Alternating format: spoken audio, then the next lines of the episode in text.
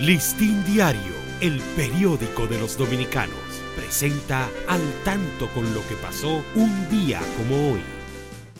21 de febrero de 1905 nace Eduardo Brito en el paraje El Higo, Luperón, provincia Puerto Plata, declarado como Eleuterio Aragonés, hijo natural de la unión de Julián Álvarez Brito y Liboria Aragonés. 23 años después de haber nacido, Eduardo Brito no sabía leer, pero ya era capaz de cantar.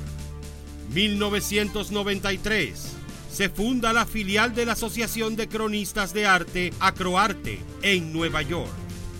Listín Diario, el periódico de los dominicanos, presentó al tanto con lo que pasó un día como hoy.